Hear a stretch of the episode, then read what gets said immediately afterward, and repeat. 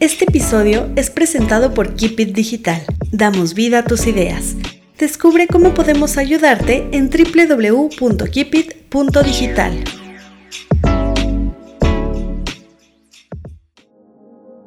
en esta sociedad se ha, y en muchas sociedades se ha romantizado mucho la maternidad. Primero, eh, esperan mucho de las mamás como mamás, las mamás que pueden, las mamás que luchan, las mamás que pueden con todo, que son multitask. En la lactancia me ayudé mucho de las mujeres también que hacen redes, que se llama la, la Liga de la Leche, y conocí a Monse, una socióloga increíble que vino a mi casa de forma altruista completamente y me dijo, a ver, este, una cosa es la teoría, y otra cosa es la práctica. También tienes derecho a sentirte mal y eso es un proceso y está bien. O sea, no tenemos que alcanzar todos estándares de perfeccionismo nunca. O sea, ni como mamá, ni como esposas, ni como compañeras, ni como amigas. La regamos, tenemos errores y está bien porque de ahí aprendemos.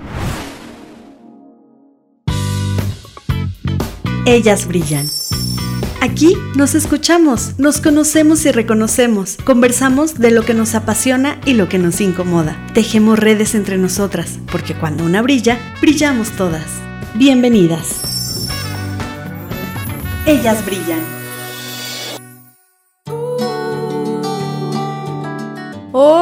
Hola, ¿cómo están todas? Bienvenidas a un episodio más de Ellas Brillan. Hoy estoy súper contenta de la invitada que tengo. Ahora les cuento por qué. Queremos hablar de cómo reencontrarse con uno mismo después de la maternidad.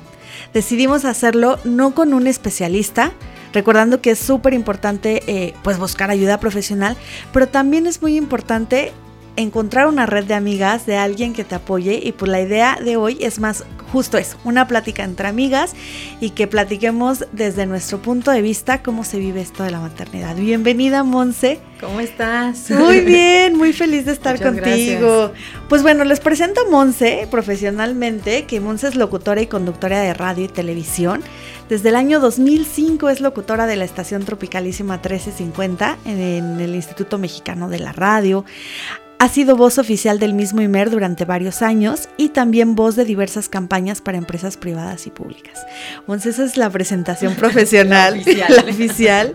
Pero siempre les decimos a las invitadas, vale más lo que son como personas que todas nuestras credenciales. Entonces cuéntanos primero un poquito de ti, Monse. Fíjate que pues soy una mujer como, como todas ustedes. Eh, tengo pues eh, muchas ganas de, platicarles desde mi punto de vista mis experiencias y compartirlas porque creo que es importante encontrar, como dices, esta red de apoyo, de tribu, de amigas que todas eh, tenemos y que en algún momento pues como que nos cerramos, ¿no? Eh, hay que encontrar esa manera de pedir ayuda y de apoyarnos, recargarnos también y descansar en otras personas que nos pueden ayudar. Y creo que para eso estamos aquí y eso es muy importante. Yo eh, soy una mujer como común y corriente, como todas, y, me encanta también siempre estar aprendiendo, porque sin duda no soy la misma de hace 5, de hace 10, de hace 20 años, ¿no? Sí, totalmente. Y como que cada conversación nos nutre. Nosotros justo en los episodios anteriores vamos aprendiendo de cada una, nos va abriendo como el panorama. Se vuelve muy enriquecedor platicar con otras personas. Y pues esa es, esa es la intención de hoy, que platiquemos y platiquemos desde nuestra experiencia, porque eh, un poco en contexto, justo eh, cuando yo fui mamá recibí mucho apoyo tuyo, mucho, mucho, en muchos sentidos que bueno, iremos platicando poco a poco, pero en el momento, ese primer momento, a pesar de que sea lo más soñado y anhelado de tu vida, pues también es, te fragmentas y entonces te enfrentas como a muchos sentimientos y, no sabes qué hacer y piensas que solo te pasó a ti. Y después te das cuenta que no. Entonces, pues a ver, empecemos por ahí, Monse. Todavía, ya tienes unos años siendo mamá, pero todavía te acuerdas de ese primer momento en el que te convertiste mamá. Sí, por supuesto. Eh, hay cosas que todavía las huelo, las respiro, las vivo, ¿no? O sea, eh, la primera vez que ves a tu niña, a tu niño eh, a los ojos es un momento que te hace clic, pero te hace clic en el alma, ¿no? En, en, en, todos tus poros, en tus sentidos, en tu ser.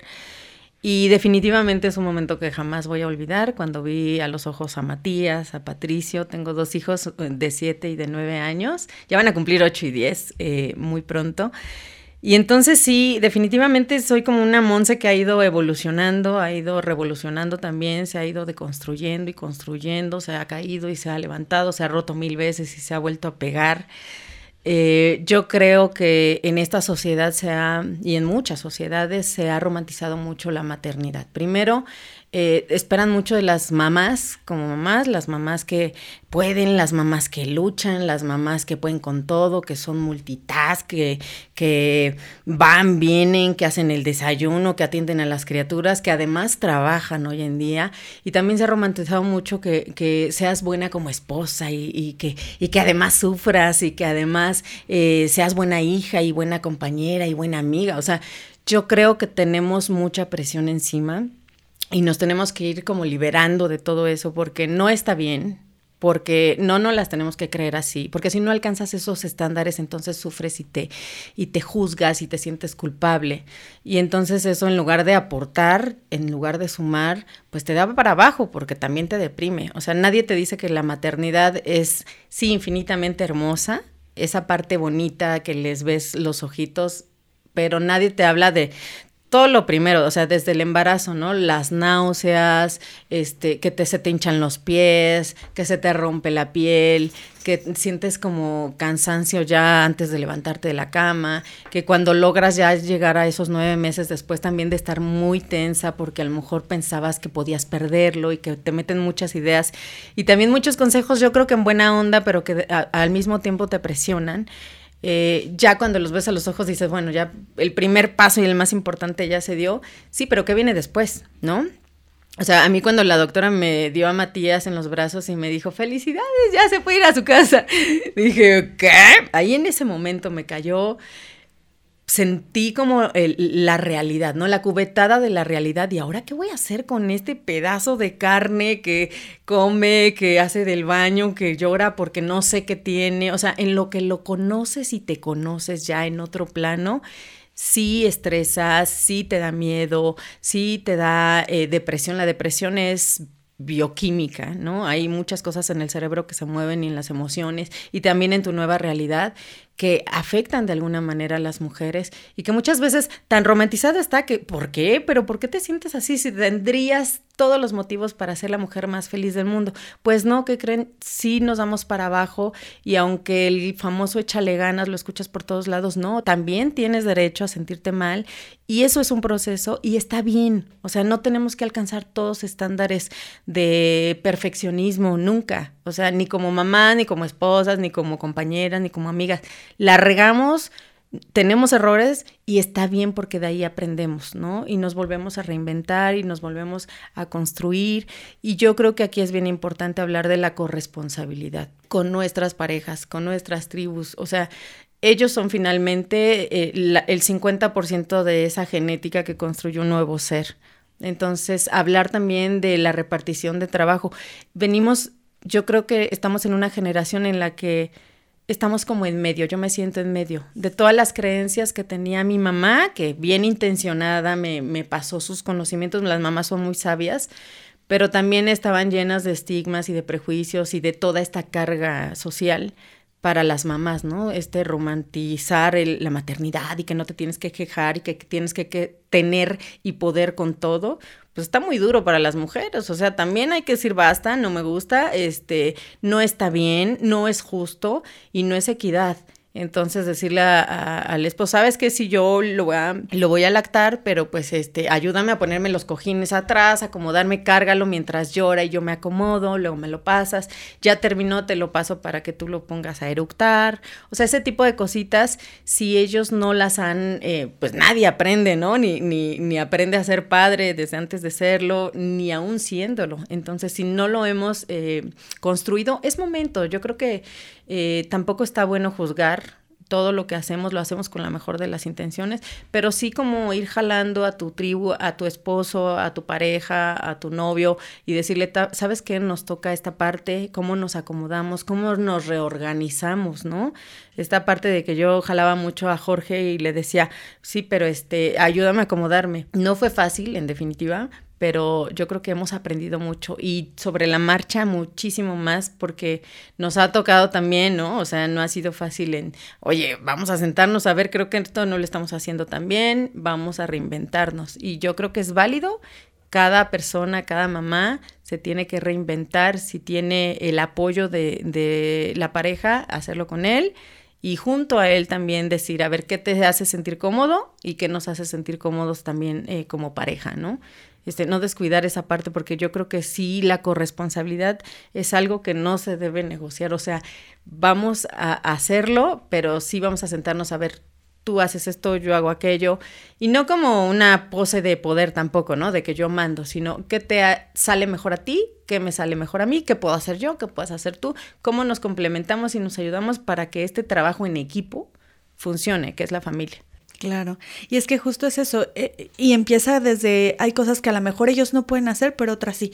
A mí, por ejemplo, me pasó eh, el tema igual, yo mientras yo estaba eh, lactando, pues, me ayudaba él a bañarlo, ¿no? Él se encargaba como de, de la parte de, de, bañarlo y de preparar a lo mejor la comida para nosotros. Entonces sí es como súper importante, es una pieza fundamental esa corresponsabilidad y, y, dejarte ayudar, ¿no? Que a veces no nos dejamos ayudar. Otra de las cosas súper importantes que tocas es eso de romantizar la maternidad. O sea, creo que eh, a veces te sientes culpable de los sentimientos que tienes después de que tienes a, a tu bebé, porque a lo mejor lo anhelabas mucho, porque a lo mejor eh, pasaste por algún proceso en el que querías tener al bebé y cuando lo tienes mm, como dices, bioquímicamente suceden las cosas, no es que eh, tú te lo propongas, o sea, son cosas bien difíciles y pierdes como a la mujer, pierdes a, e, a, esa Monza, a esa Carla que eran antes de, no vuelve a existir, no vuelve a existir y entonces ahora cómo eh, lidias o concilias a esa nueva persona que ahora ya es mamá, pero no deja de ser pareja, no deja de ser hija, no deja de ser mujer, no deja de ser profesionista. ¿Cómo has logrado tú conjugar todos estos papeles? Y, y, salir adelante de, después de todo este rollo. Fíjate que me he liberado de muchos prejuicios porque antes de, de, de, casarme y de tener familia y todo eso, yo era muy controladora. Me encantaba controlar las cosas y solamente así me sentía segura, ¿no? Mi seguridad la, la ponía mientras todo estuviera controlado.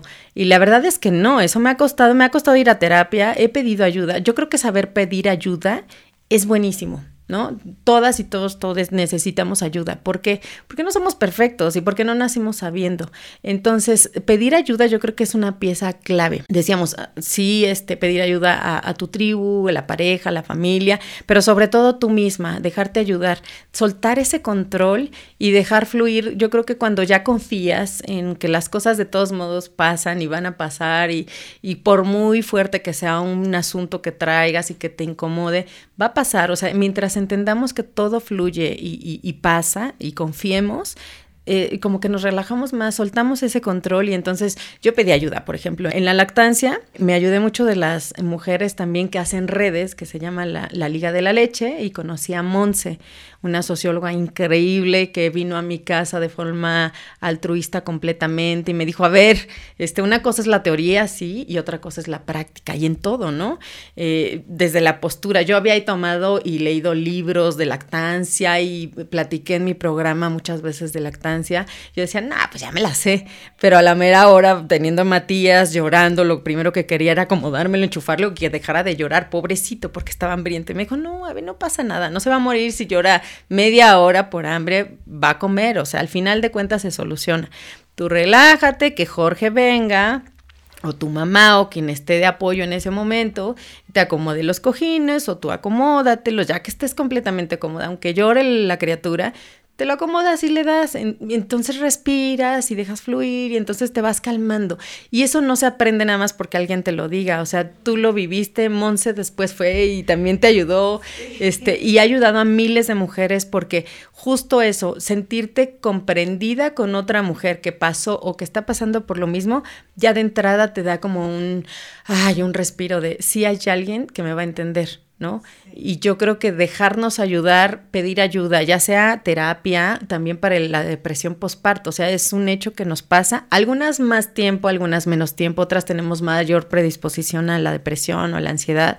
Entonces también tomar esto en cuenta y decir, a ver, no le estoy pasando bien, no me tengo que quedar aquí, si no estoy cómoda, pido ayuda. O sea, a ver, voy a, a tomar terapia, ahora se puede en línea, maravilloso, lo puedes hacer desde la comunidad de tu, de tu hogar cuando la criatura esté dormida en su siesta, media hora o en la noche, en la mañana, no sé, te vas acomodando y yo creo que eso me ha, me ha ayudado muchísimo, el, saber detectar cuando sí necesito ayuda, ya sea de terapia o de mi tribu, de mi mamá, de mis hermanas, que también tienen una sabiduría pues muy arraigada, ¿no? Porque ellas viven en provincia y viven la forma y la vida como más tranquila saben mucho de, de, remedios caseros, de esas creencias que por un lado tienen mucho de cierto, por otro yo siempre lo confirmaba con mi pediatra, si no es, si es inocuo y no le va a pasar nada a la criatura, lo hago y si lo pone en riesgo, mejor no lo hago.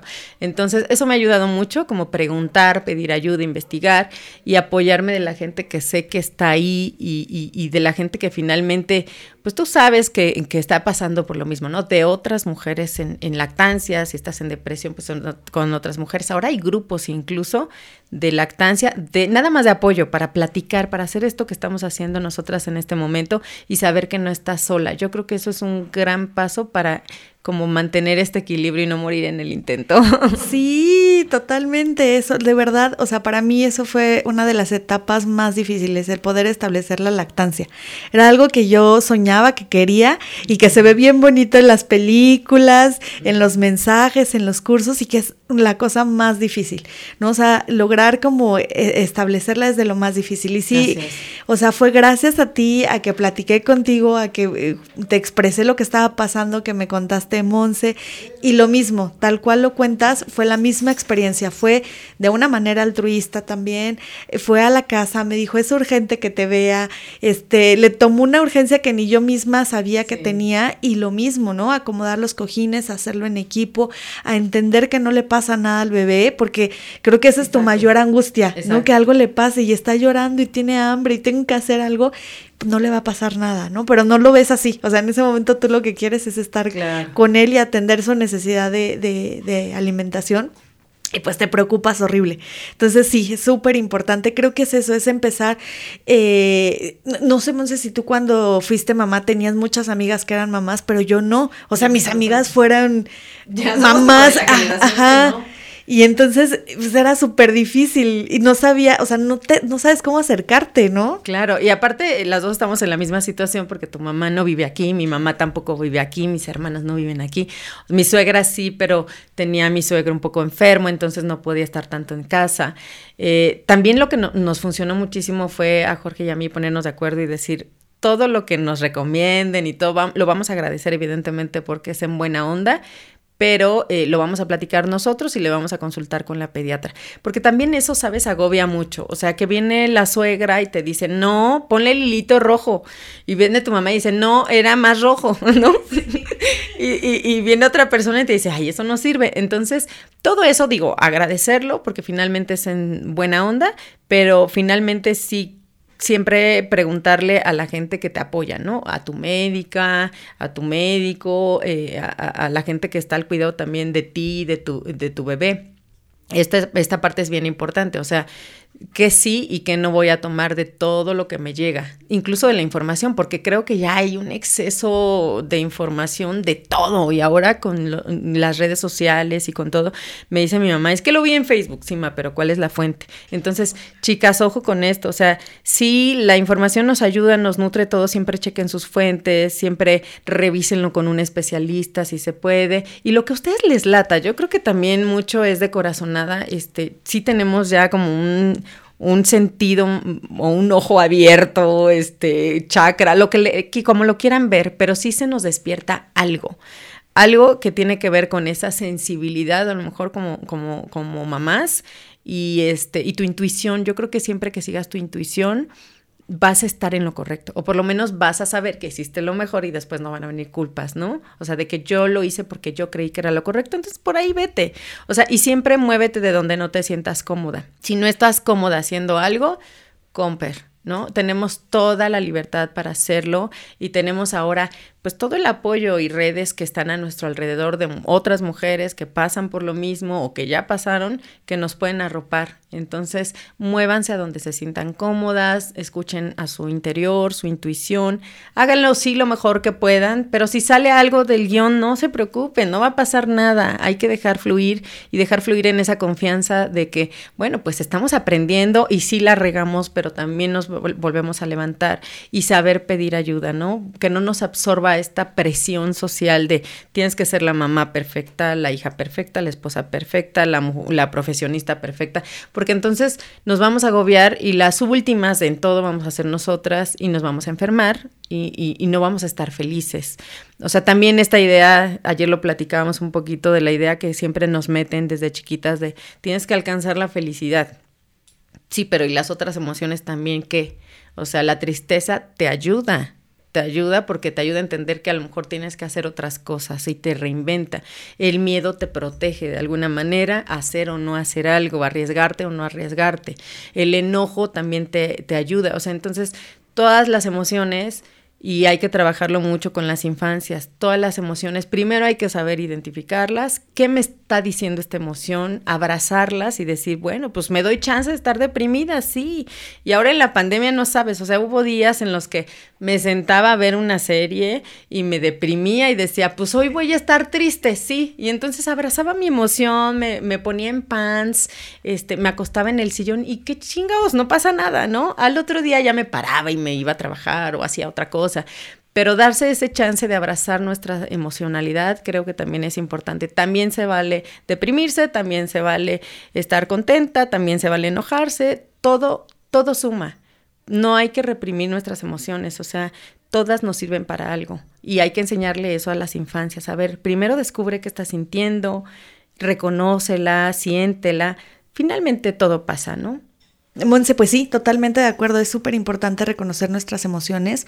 Es muy valioso eh, no tener lo, que tú decías, la felicidad como una meta, porque la felicidad es todo el tiempo, ¿no? Todo el tiempo tienes momentos felices, pero también tienes momentos que no lo son tanto y tienes que comprender que simplemente es un camino y que ese camino está lleno de emociones y que hay que convivir con ellas. Estoy totalmente de acuerdo contigo. Y, y, no tratar de como de controlar, eh, o sea, se habla mucho del control emocional. Yo, a mí me gusta gusta mejor llamarlo gestión emocional, ¿no? O sea, gestionar estas emociones, qué son, para qué me sirven, qué me están diciendo, ¿no? ¿Para dónde me llevan? Eso yo creo que tenemos que trabajarlo nosotras como adultas, porque si lo hacemos de esa manera y si nos sentimos bien, sentimos que nos da resultados, también le puede dar resultados a las infancias, ¿no? Muchas veces les pedimos, no llores, ¿no? Y tranquilo, y respira, pero no, o sea, ¿por qué estás llorando? Eh, ¿qué, entiende tu emoción, qué te hizo enojar, este, piensa en eso, qué podrías hacer para mejorar. Finalmente el enojo va a pasar, tú tranquilo, no pasa nada, yo me sentiría igual que tú. O sea, hablarles también desde su lugar en el mundo y tu lugar en el mundo, ¿no? No solo ponerse en, el, en, el, en la casaca de, ay, soy la mamá y tengo que ser perfecta. No, o sea, también decir, a ver, voy a entenderte y desde la empatía lograr a lo mejor ese reconocimiento de emociones, de crecimiento, porque como familia ya que ya sea que ustedes tengan un apoyo con la pareja o no lo tengan, que, que, hay muchas mujeres, es una realidad que lastimosamente está muy presente en México y en muchos lugares, pero en México es muy presente, este, mujeres que van solas. Y también esta parte se ha romantizado y se ha criticado mucho, ¿no? Las mamás luchonas y que la mamá, o sea, no se dan cuenta que las mujeres dan todo de sí y más allá para que las cosas salgan bien no hay, no hay yo creo que una maternidad bien o mal ejercida. Simplemente somos madres que hacemos lo mejor que podemos con lo que tenemos. Y si esto lo entienden allá afuera, qué bueno, ¿no? El mundo. Y si no lo entiende, pues ni modo, que nosotras nos quedemos con esa satisfacción. Güey, estoy dando lo mejor de mí con lo que tengo. Y con eso hay que quedarnos. Se me enchina la piel de decirlo. Sí, Ay, a mí también. A mí también, porque es una burla constante. Sí, horrible. Es una burla constante el pensar en las mamás así. Y cuando de verdad no se dan cuenta, quedas todo. Nuestras mamás, o sea, a mí me tocó mi mamá, ¿no? Mi mamá que mi papá se fue por los cigarros y no regresó. Ahora lo, lo puedo contar así, pero pues mi mamá hizo de todo, o sea, trabajó, corría, subía, eh, planchaba, nos atendía y siempre se daba hasta el chance de jugar con nosotras. O sea, yo la admiro muchísimo, es mi gurú y yo digo, ¿en serio? Y, sola lo logró. Y a mí me choca cuando dicen mamás luchonas porque es hasta como una crítica social. No tienen ni idea de verdad del esfuerzo que hay detrás de una mamá que se hace cargo de una familia, que es una responsabilidad enorme. Y muchas no tienen en quién descansar porque están lejos de su tribu, lejos de sus mamás, de su familia. En el caso de mamá también estaba alejada de su familia y aún así, bueno, mis respetos para doña Consuelo, le mando un beso. Sí, totalmente, mi mamá lo mismo, o sea, ella sola tuvo que salir adelante y justo hasta el momento en que fui mamá comprendí muchísimas cosas, no lo haces antes, ¿no? Porque te das cuenta todo el sacrificio y, bueno, no llamarlo sacrificio porque al final lo hacen creo que con todo el amor, pero, pero sí es una lucha constante eh, en todo, todo lo que acabamos de mencionar, además vivirlo sola. Y sabes que, eh, pues sí, de alguna manera, como decías al inicio, nos dejamos solas y nos dejamos al final. Y no está bien, chicas. O sea, hay que darse cuenta que así como estamos eh, aportando a la familia y a nuestros hijos e hijas y a la sociedad, también a nosotras. O sea, también hay que darnos el chance para hacer lo que queremos, ¿no? O sea, si me gusta mucho este, salir de shopping, pues entonces designo un día en donde las criaturas estén este, bien cuidadas, estén en la escuela y todo, y me, me tomo una hora para irme a comprar una blusa bonita, si eso me hace sentir bien. O me voy a tomar un café con una amiga y nos reímos del mundo y lo destruimos y lo construimos en una hora y me regreso a mis actividades.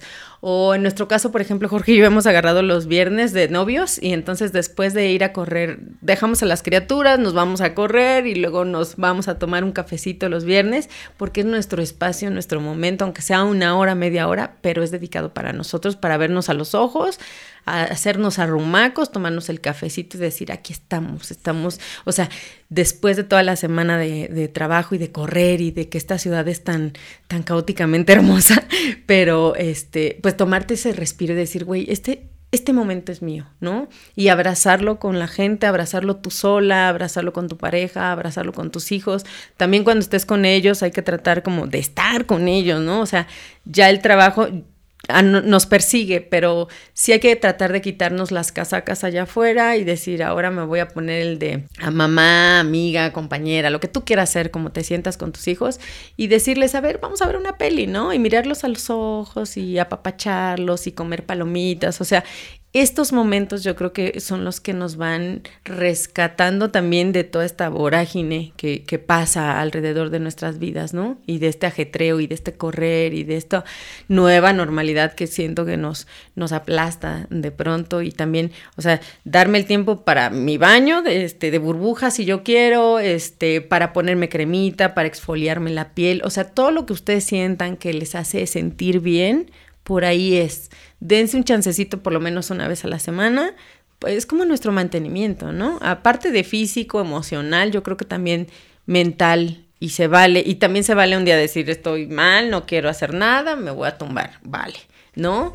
Y se vale que un día quieras comerte el mundo y sales y te lo comes, este, y se vale todo, o sea, todo es válido, yo creo que, como te decía, no está como ni bien ni mal, sino que es lo que a cada una nos haga feliz y nos haga sentir en bienestar por ahí va y hay que confiar, hay que confiar, ya estamos aquí, este, yo creo que si queremos pasarla bien, tenemos que soltar, aprender a fluir, ¿no?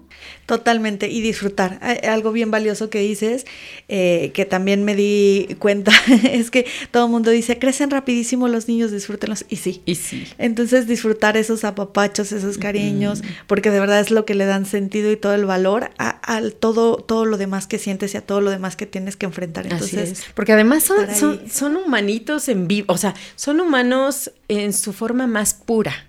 ¿No? Las criaturas, los niños, niñas, niñas, como le quieran llamar, las infancias son el ser humano en su manera más pura. Y todavía no tienen toda esta carga de prejuicios y de creencias y de muchas cosas que los adultos ya tenemos. Entonces ellos son genuinos por naturaleza y a mí me hacen reír muchísimo, o sea, les pongo atención y, en sus locuras y en sus, eh, en sus comentarios, me boto de la risa, o sea, me divierto muchísimo con ellos y son mis maestros también, aprendo a decir, a ver, no te lo tomes tan en serio, ¿no? No eres tan importante como, como lo decías al inicio, tu, tu, tu profesión o esto, en ese personaje no eres tan importante, eres tú. Más allá de las etiquetas, más allá de los títulos, eres tú como esencia, como humana, disfruta, o sea, disfruta, fluye y, abrázalos, abraza todas esas emociones que te hacen sentir y, que, que, sientes como mamá, hay cosas bien, bien padres, pero también hay cosas que tenemos que decir, basta, por aquí no es y pido ayuda, ¿no? Eso, y no sentirse mal porque justo todos los días son diferentes y así como podemos tener el mejor día de la vida, a lo mejor al siguiente no lo es. Exacto. Y más con las redes sociales, ¿no? Que Uy, sí. en redes sociales todos ponemos lo bonito, o sea, porque justo sí, queremos sí. compartir lo bonito y es Ajá, válido, ¿no? Yo quiero claro. compartirte mi buen momento y quiero sentirme bien porque, y por eso comparto esto pero a veces no nos damos cuenta que hay una vida detrás de eso y que hay mucha gente que lo está pasando mal o que está teniendo otros momentos y nosotros nos dejamos guiar justo en este estereotipo de decir, ella es mamá perfecta. Sí. O sea, fue al gimnasio, no fue a trabajar, fue, y hizo todo perfecto y a mí no me sale, ¿por qué no me sale? Sí, claro, pero no puso, a, a lo mejor cuando lloró en el baño, este, cómo se levantó con el ojo hinchado, este, el dolor que trae en las piernas, o sea, esas cosas no las mostramos porque a lo mejor no le interesan a los demás, ¿no? Sí les interesa a lo mejor el momento feliz. Y para eso son, digo, las redes sociales son banales, ¿no? Son superficiales, o sea, son para la foto bonita en Instagram, este, para, no sé, mucha chamba también en Facebook. Pero nada más, o sea, no nos enganchemos con eso. La vida está detrás de toda esa pantalla y es aquí y ahora. No tenemos otra oportunidad, como decías. Ahorita ya Matías va a cumplir 10 años. Entonces yo creo que estoy pensando que a los 11, 12 ya no va a querer cosas de niño, ya no va a querer acompañarnos o no va a querer, no sé, no me quiero hacer prejuicio, pero sí este, vienen cosas diferentes en cada etapa de, de las infancias, hay que acompañarles hasta donde se pueda, darles todas las herramientas para que en un futuro ellos mismos gestionen sus propias emociones, su propia vida, sus propios proyectos, para que sean, pues no felices, pero que estén, tengan ese bienestar, esa paz, esa fluidez y decir, pues yo abrazo todo lo que me toca y aún así esto, trato de estar bien, ¿no? Eh, y que no tengamos estos estándares superfluos de las redes y de lo que pasa allá afuera. O sea, sí hay gente muy linda, pero también hay gente muy mala onda que hasta por una este, foto te puede echar ¿no? este, problema o te puede decir que estás mal o que por qué la mamá luchó. O sea, no hagamos caso de esas cosas. Y yo creo que si no aporta, pues hay que desecharlo. Así como una vez subí, hace poquito subí un, un, un meme de, de una página feminista que decía, pues los hombres no es que no sean tan, no es que no seas tan inteligente como los hombres, lo que pasa es que ellos tuvieron más tiempo porque tú estabas ocupada en ser la mamá perfecta, en ser la hija perfecta, en arreglarte, en, en, en, en, lavar los trastes, en limpiar la casa, en mantenerlo todo bajo control, pero ellos lo único que tuvieron fue tiempo. No es que ellos no sean eh, inteligentes. También somos mujeres y hombres inteligentes y también podemos hacer de todo. También ellos pueden lavar los trastes y todo. A esto me refería, ¿no? Con esta publicación. O sea, no es que unos sean más, otros menos. Todos podemos hacer trabajo colaborativo en equipo. Pero alguien me puso, ya no eres la misma de hace 10 años. Pues sí, efectivamente no soy la misma. Y afortunadamente. Afortunadamente vamos evolucionando, vamos leyendo, vamos este, deconstruyéndonos y construyéndonos a cada paso, ¿no? Cada quien en su momento, cada quien a su ritmo, pero es poco a poco y está bien, ¿no? O sea, no hay que juzgar tanto lo que vemos allá afuera, hay que relajarnos y decir, pues sí, cada quien tiene sus procesos y yo creo que si a cada quien le va bien, pues es válido, está perfectamente bien. Hay que relajarnos, yo creo. Y relájense porque, porque la vida es hermosa, sí, también tiene sus, sus aristas, y, pero bueno, pues vamos fluyendo, ¿no? No hay que tomarnos todo tan en serio. sí, totalmente. Ay, Monse, eh, un gusto platicar contigo. El tiempo se nos acabó, pasó volando. Sí. Y la verdad es que creo y hemos platicado en otras ocasiones mucho más acerca de eh, la lactancia, acerca de cómo hacer eh, o no caso a esos comentarios que tú decías. A mí me hubiera encantado profundizar más en esos temas porque de verdad que a veces eh, lo que dicen afuera te, te afecta y, y, que también, o sea, si hay ahí suegras que están escuchando, que también no estén dando tanto consejo, ¿no? O sea, también aprender como mujer a respetar cómo lo hacen las demás. Y no solo las suegras, las amigas, este, o sea, no puedes opinar de las demás, ¿no? O sea, escúchalas, exacto, acompáñalas hasta donde ellas te lo permitan, pero sin estar dando opiniones ni juzgando, ¿no? Creo que es súper válido. A veces creo que acompañas mejor cuando no dices nada, ¿no? O sea, solo acompañas. No, no tenemos que estar opinando siempre de todo. O sea, quitémonos eso de la cabeza. El simplemente acompañar, aquí estoy, con eso muchas veces es eh, suficiente y es como más valioso. Sí, hay muchas, muchas cosas que me encantaría platicar contigo. Ay, pues cuando gustes, acá andamos. Yo feliz, porque de verdad el tiempo fue muy poquito y hay muchas cosas que profundizar. Creo que nos fuimos eh, muy por encima de todo. Ojalá que volvamos a platicar. Y eso, ¿no? Busquen ayuda busquen ayuda profesional si la necesitan, como decías, terapia, eso no se reemplaza, pero también busquen esa red de amigas que es súper importante y que para mí eh, tu apoyo, tu ayuda me salvó en muchos sentidos. Otras amigas que también estuvieron ahí, que justo cuando se enteraron que fui mamá, empecé a recibir el mensajito. Yo creo que ellas sabían por lo que yo estaba pasando, aunque yo no sabía que ellas lo habían pasado, y mensajitos que, que me cambiaron la vida y que me hicieron darme cuenta que a todas nos pasa. ¿no? Entonces, y que el mejor plan es el que no hay, ¿no? O sea, si no hay plan, tú fluye y confía, confía, hay que confiar. Confiemos mucho en nosotras, acompañémonos de mujeres que estén ahí para, para hacer equipo, para ayudar y pues alejémonos de lo que no nos gusta. Vámonos eh, a donde nos guste estar. Muchas gracias. Esperemos que realmente estas conversaciones ayuden a otras mujeres a darse cuenta que no están solas y a que con los episodios anteriores y los que vienen, o sea, se den cuenta que todas pasamos por muchas etapas y que hay ahí siempre alguien que está dispuesto a ayudarnos de manera profesional y también de manera de acompañamiento como amigas. Gracias a ustedes, a nombre del equipo de Ellas Brillan. Les agradecemos su compañía. Gracias por hacerlo posible. Ceci González Landín en la producción, Tere Montero en redes sociales. Recuerden seguirnos ahí. Estamos en Instagram, Facebook y TikTok, arroba ellas.brillan. Y en nuestro blog siempre tenemos información complementaria de cada tema. Nos escuchamos en el siguiente episodio. Yo soy Carla García y un placer estar con ustedes.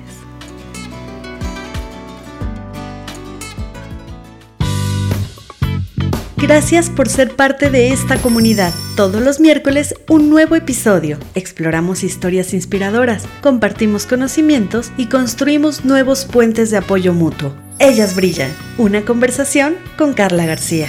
Nos escuchamos la próxima.